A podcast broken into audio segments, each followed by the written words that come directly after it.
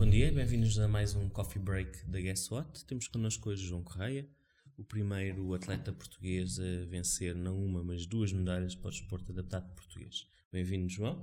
Bem-vindo, João. João, tu estás desde muito novo numa cadeira de rodas e escolheste, porque acho que é mesmo, é mesmo uma escolha, uma escolha mental, escolheste ir para a frente, nunca desistir e tornaste-te num atleta de, de eleição. Como é que foi este, este percurso, de, desde ser uma criança até ser um adulto atleta? Uh, acima de tudo, a família teve um papel fundamental neste processo. Uh, tive um acidente com dois anos, uh, fui após estive em coma e após depois ter estado clinicamente estável, vim aqui para Lisboa, ao Coitão, onde fiquei até aos 5 anos. Para a família, foi além do choque da notícia, foi a, situação, porque eu tenho mais dois irmãos, foi o, o ter que vir para Lisboa para, para me dar apoio também. Pronto, foi, foi uma fase que, difícil de, para os meus pais terem ultrapassado. Um, regressei ao, ao, norte com 5 anos e a partir daí fiz a vida, a meu ver, sempre normal. Uh, assim como os meus pais sempre uh, tentaram, quer na escola, quer em qualquer tipo de situação, tal como no desporto, que tivesse exatamente as mesmas oportunidades que os meus irmãos. E, e isso acho que foi o fator decisivo para, para chegar até onde cheguei. Ou seja, as bases que, que, que me deram eh, permitiram-me ter essa forma de estar na, na vida. E uhum. sem dúvida, eu, o desporto, quando comecei com cerca de isto, foi de forma natural, porque tudo que acontecia comigo acontecia como qualquer outro jovem.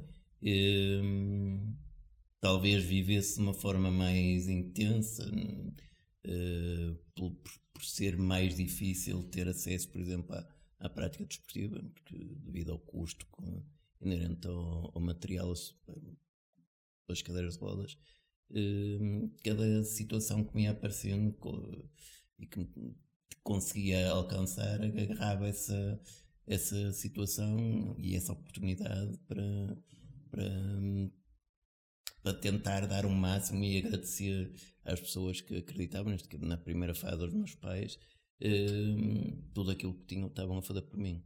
E quando é que hum, decidiste que, ou sentiste que o desporto era, era o caminho? Eh, já na escola, hum, na primária, uhum. um, tive sempre, uh, por exemplo, era imaginável uma pessoa jogar futebol com com, por exemplo, 10 anos, 9, uhum. 10 anos. Hum, e nessa fase ia com meus colegas para o, para o campo e não podia chutar uma bola, mas ia para a baliza e estava envolvido com, com os colegas. A fase do, do desporto mais, mais a sério, mais competitivo, uhum. também surgiu por volta dos 10, 11 anos, uh, onde por brincadeira fiz uma meia maratona uh, na cidade onde sou natural, Santirce, uhum. e, e, foi o, o despertar para, para, para, para, para, para, os próximos passos que, que, que, dei. Pronto, comecei depois a praticar basquetebol em Braga, pronto, comecei a fazer estas viagens uh, ao final do dia, após um dia de trabalho dos meus pais, uhum. no meu caso, de, após um dia de trabalho de estudos, um, a ter que me deslocar a Braga, são à volta de 40 km uh, para cada lado, e ao final do dia, além de, do fator económico que tinha também associado a, a parte do cansaço, Sim. e chegava sempre a casa volta meia-noite, mas lá está, são, eram mais umas dificuldades que, que eu sentia que, que me eram dadas com sacrifício pelos meus pais e eu agrava. Uhum essas situações para, para dar o melhor de mim e, e até agora tem, tem, tem, tem resultado. Uhum. Sei que há, que há depois uma pessoa muito importante no, no teu percurso já profissional. Sei que te encontraste com uma grande figura do atletismo adaptado. Queres contar essa história? Como, como o conheceste e como Sim. tiveste a tua primeira cadeira? Pronto, essa fase de, de Braga, de, de, de praticar de basquetebol, depois comecei uh, com o atletismo com uma cadeiras completamente uh, pesavam à volta de 30 quilos, eram impensáveis. Quanto é que pesa a tua cadeira atual? 7, 8 quilos. uh, são grandes diferenças, mas pronto, essa, a equipa onde eu estava chegou uma cadeira um pouco mais leve, onde eu comecei a, a treinar com mais com mais um foco que hum, lá está, treinar com uma cadeira com 30 e muitos quilos, resultados não aparecem. Mal, mal chegou essa cadeira hum, à sessão, comecei a treinar com mais, com mais intensidade, um, até que aqui em Lisboa conheci em 2001 um, aquele que eu via na, já havia internet é, muito lento e com aquele ruído muito tipo não podia ligar o telefone clássico, clássico. e, e a base do, do, do, meu, do meu trabalho enquanto atleta no atletismo foi mesmo a ver imagens do, do Heinz Frey um atleta suíço que na altura era considerado o melhor atleta paralímpico. É ainda uma referência em nível internacional, tem ainda o recorde do mundo na maratona. E, e veio na, naquela ocasião ah, para competir na meia maratona de Lisboa, prova que atualmente organizo e, pronto, e, e, nessa prova ele um, viu-me um, e, e acho que foi aquele clique de, quase de pai para filho, olhar para mim e ver as potencialidades que podia evoluir imenso, mas que não tinha material para chegar mais longe. Uh, tivemos ah, depois da, da, meia maratona, fizemos a meia maratona e tivemos dois dias de estágio no Estádio Nacional uh, Universitário.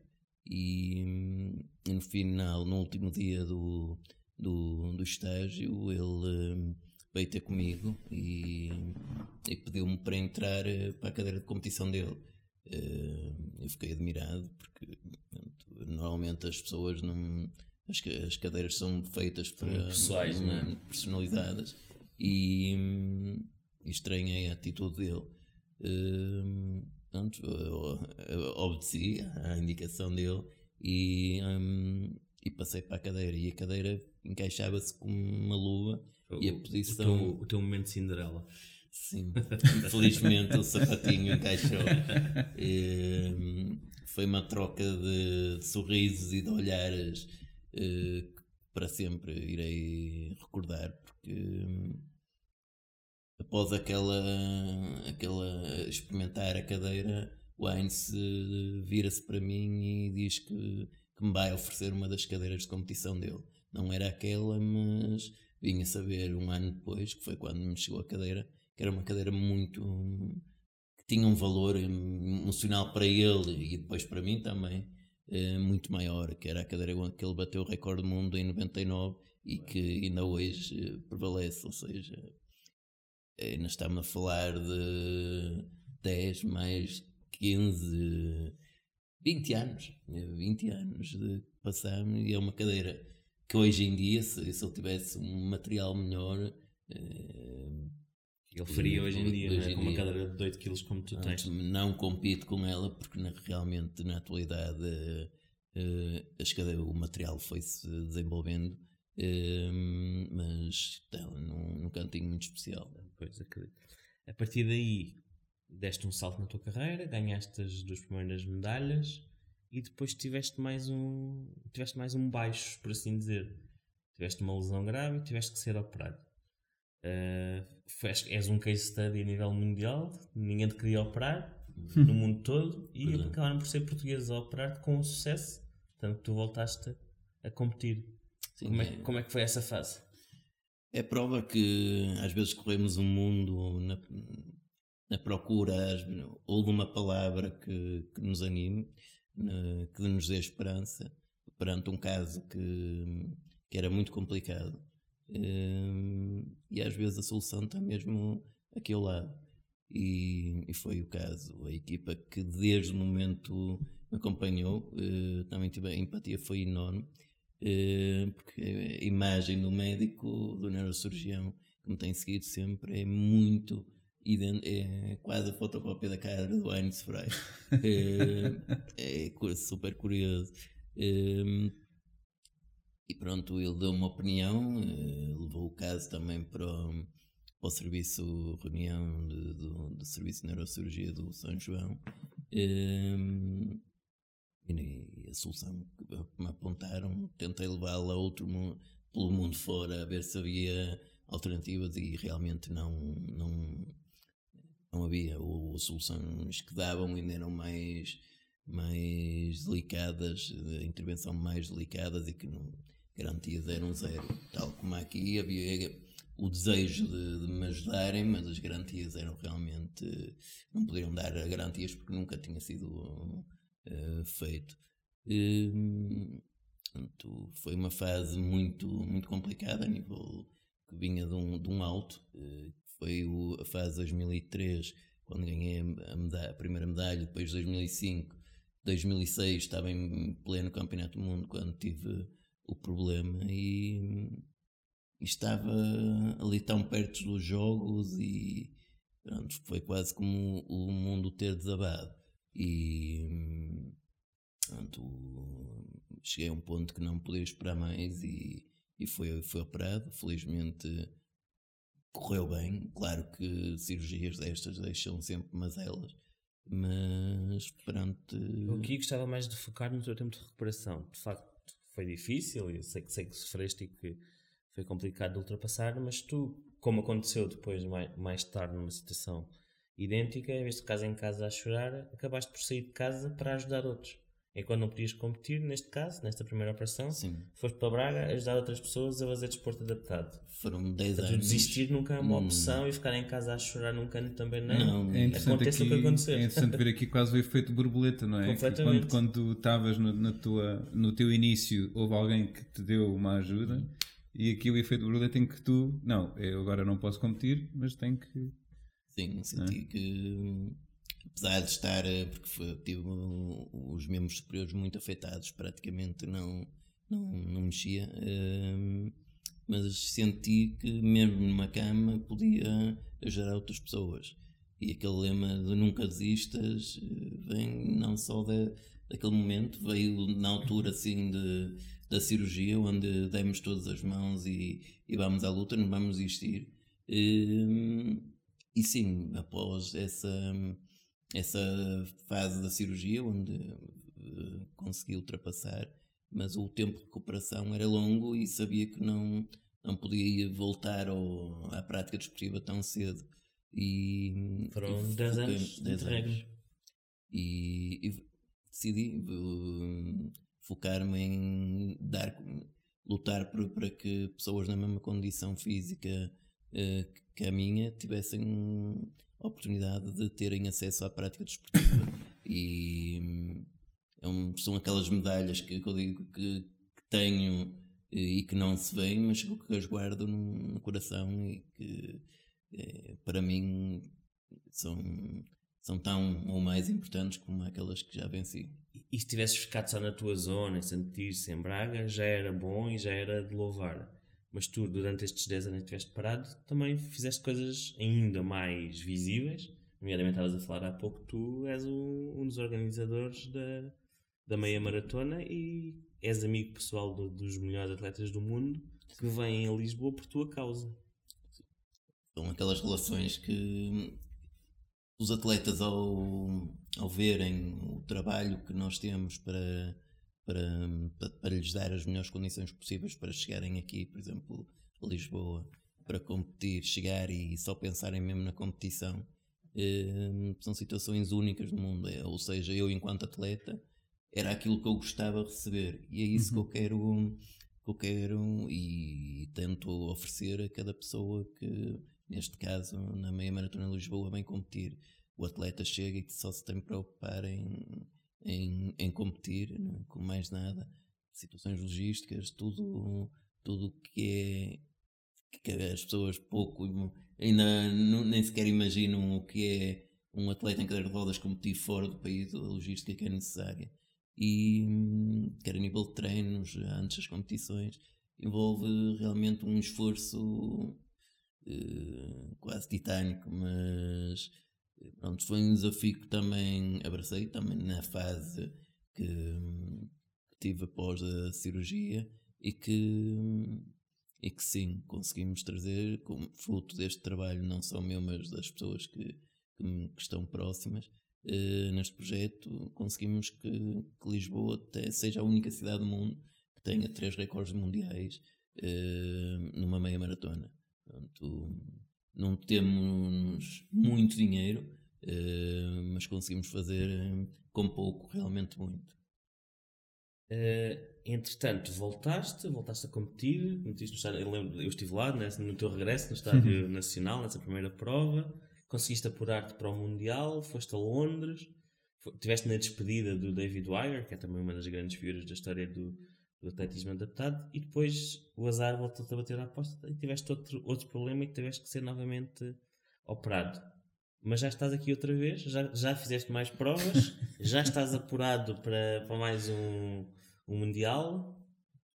E esta confesso que, que foi o momento mais, mais complicado, porque cheguei a um ponto onde estava, tal como no, em 2006, numa boa fase, e só que as coisas não, a nível de força não estavam a, a responder, o, o corpo não estava a reagir.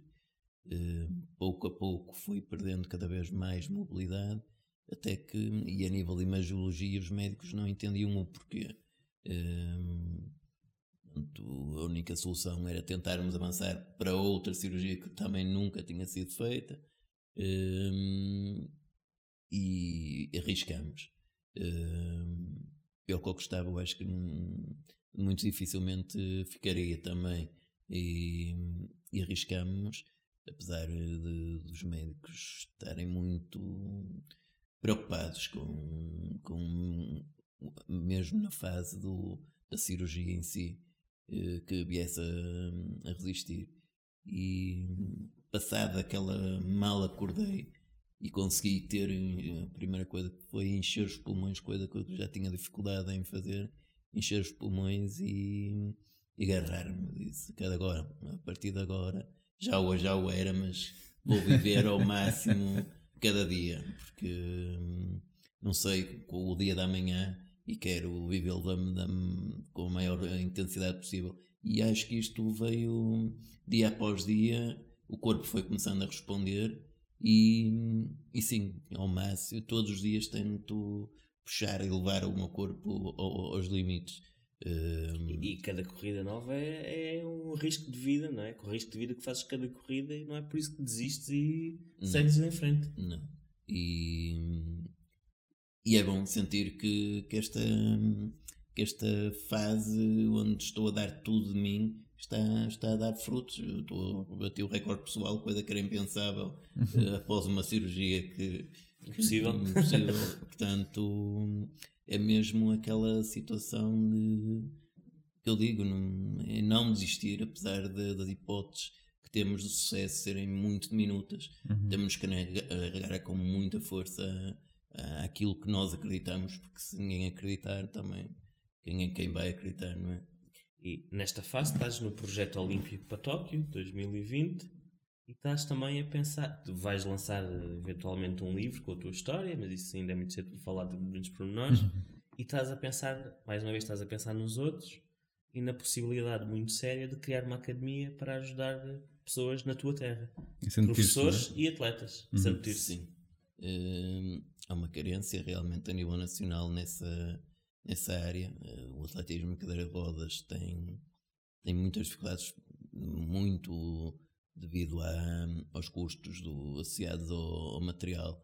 Um, porque se não tiverem uma cadeira de rodas uh, é impossível praticar adequado. Um, por isso é que a nível nacional há tão poucos atletas e, e o nível que atualmente está o, o, a modalidade a nível internacional é, é muito elevada. Portanto, começar e depois levar logo o choque de bem, agora quero eu seguir chegar à próxima, ao próximo patamar e o próximo patamar é atualmente muito elevado.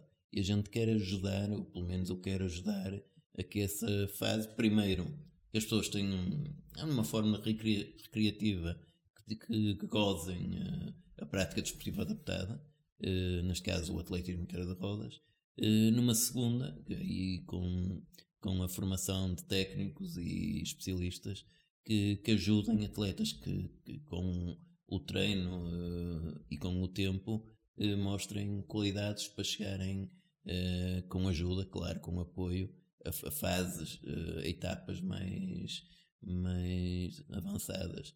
Um, é um processo longo, disso temos, temos consciência disso, mas temos que. É, sim, é preciso. Para acontecer e para aparecerem mais João Correias né, em Portugal, é preciso que, que se aposte, que, que, se arrisque e. Se acredite, não é? Se acreditar, acima de tudo. Porque hum, acho que há, há um bocadinho de. Tal como o apostar que daquele atleta suíço, se não apostasse uhum. no João, se não acreditasse nele, eh, não estaríamos se calhar a, a, com esta história, uhum. pelo menos no nível desportivo. Um, e é isso que quero fazer um bocadinho papel de, de Heinz, como já fiz noutras modalidades, mas agora no, no atletismo e no meu país, porque bem preciso. Uhum. E já há data para a abertura desse, desse espaço? Ou... A abertura, a pista será construída, irá começar a ser construída durante o próximo ano. Uhum. Uh, tudo indica que sim. Uh, mas pode ser feito já algum trabalho uh, treino em rolos que, que, não implicam já o treino só em pista. Portanto, por exemplo, os países Inglaterra, Suíça, a base do treino não é em, em estrada, nem, nem, em pista, é em rolos, devido ao, ao, clima que eles têm e são atualmente, e mesmo nos Estados Unidos, eh, na zona do Illinois, eh, são atualmente os melhores atletas do mundo, são atletas que curiosamente não treinam em condições como nós temos em Portugal. Uhum. claro que depois há a fase de, de, da época que a gente começa a, dizer primavera, uh, verão, onde aí sim começam a fazer treinos fora, mas uhum. praticamente toda a época fazem na, em rolo. Em sofrimento, um bocadinho de sofrimento, porque estamos dentro, é como correr numa passadeira. Uhum. Um, ehm, mas a base, para, para nível de técnica da, da, da, e da própria coordenação, do, do, do, correto posicionamento da cadeira, do, tudo, é, é feito num rolo. E, e, isso pode ser feito e ser iniciado já, já muito em breve. Uhum. Bom. Esta é uma rubrica sobre comunicação, ainda não falámos sobre comunicação, mas a tua história acho que é transversal a todas as áreas, o não desistir, o saltar os obstáculos. Falando de comunicação, e para terminar também, também a rubrica, uhum. uh, tu não tens tanto destaque mediático, já foste à televisão uma série de vezes, já tens de vez em quando uhum. algumas peças bastante interessantes justamente interessantes.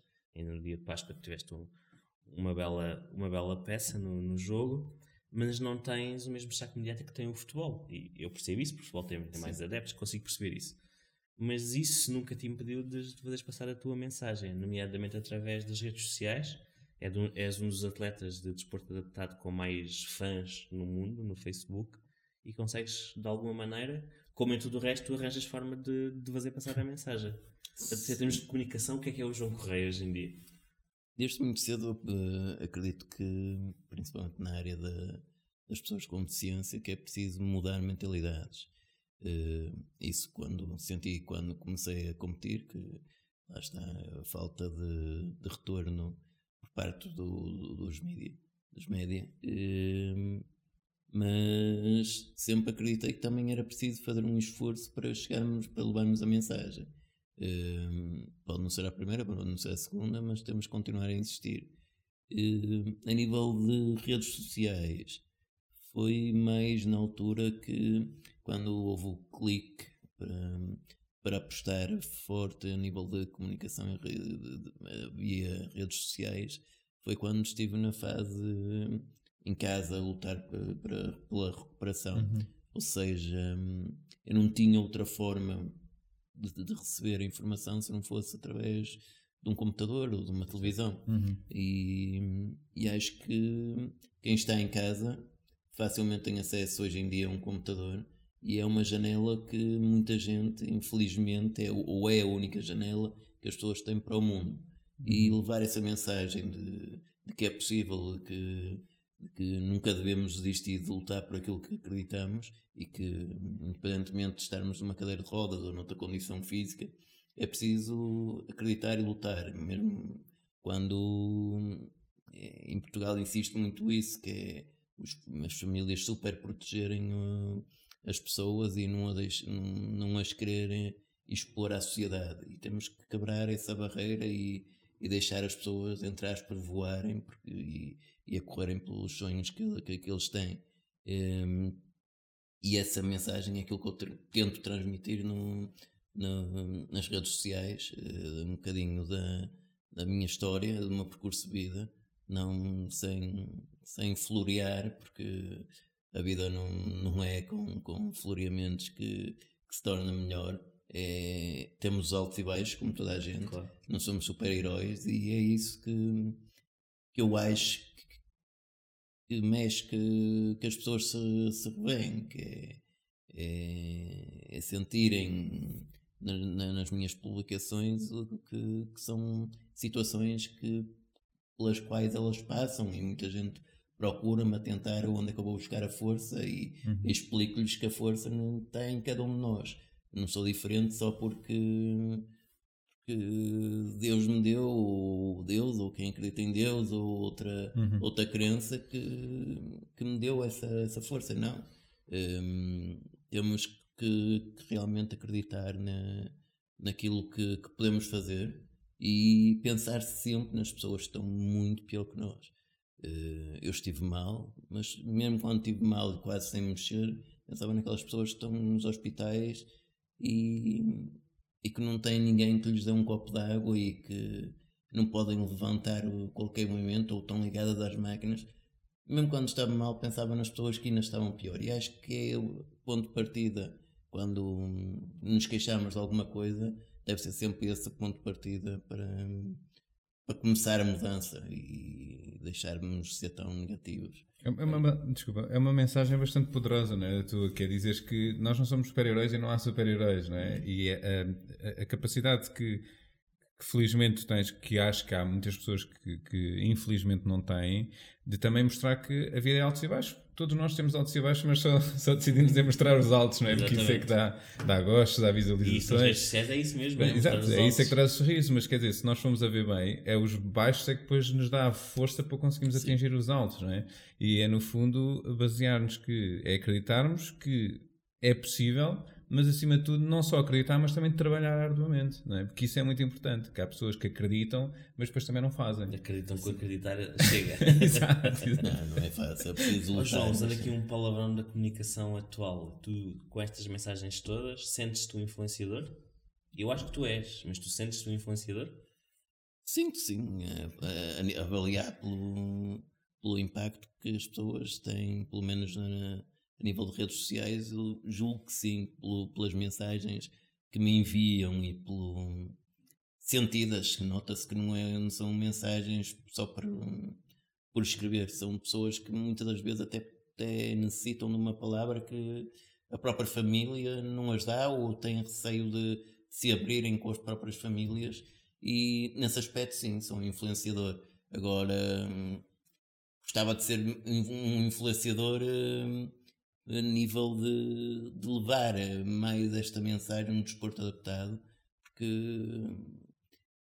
ainda há muitas portas que, principalmente do, dos médios, que não, não insistem em, não, não querer mostrar ou não, não encontro muito bem a explicação uh, para, para, para, a situação. Não é só acontece também com as modalidades amadoras, mas estamos numa fase que o desporto paralímpico é nunca foi tão, tanto apoiado e, e praticamente não vemos notícias sobre sobre os atletas. E eles existem a nível nacional e são exemplos, tal como eu, que, que merecem ser, ser destacados. destacados, tais como hum, qualquer jogador de futebol. Bem. Muito obrigado, João. Foi uma excelente obrigado, conversa, como, como costuma ser. E pronto, e é isto, não é? é isto uh, obrigado por terem visto, partilhem, comentem e até à próxima.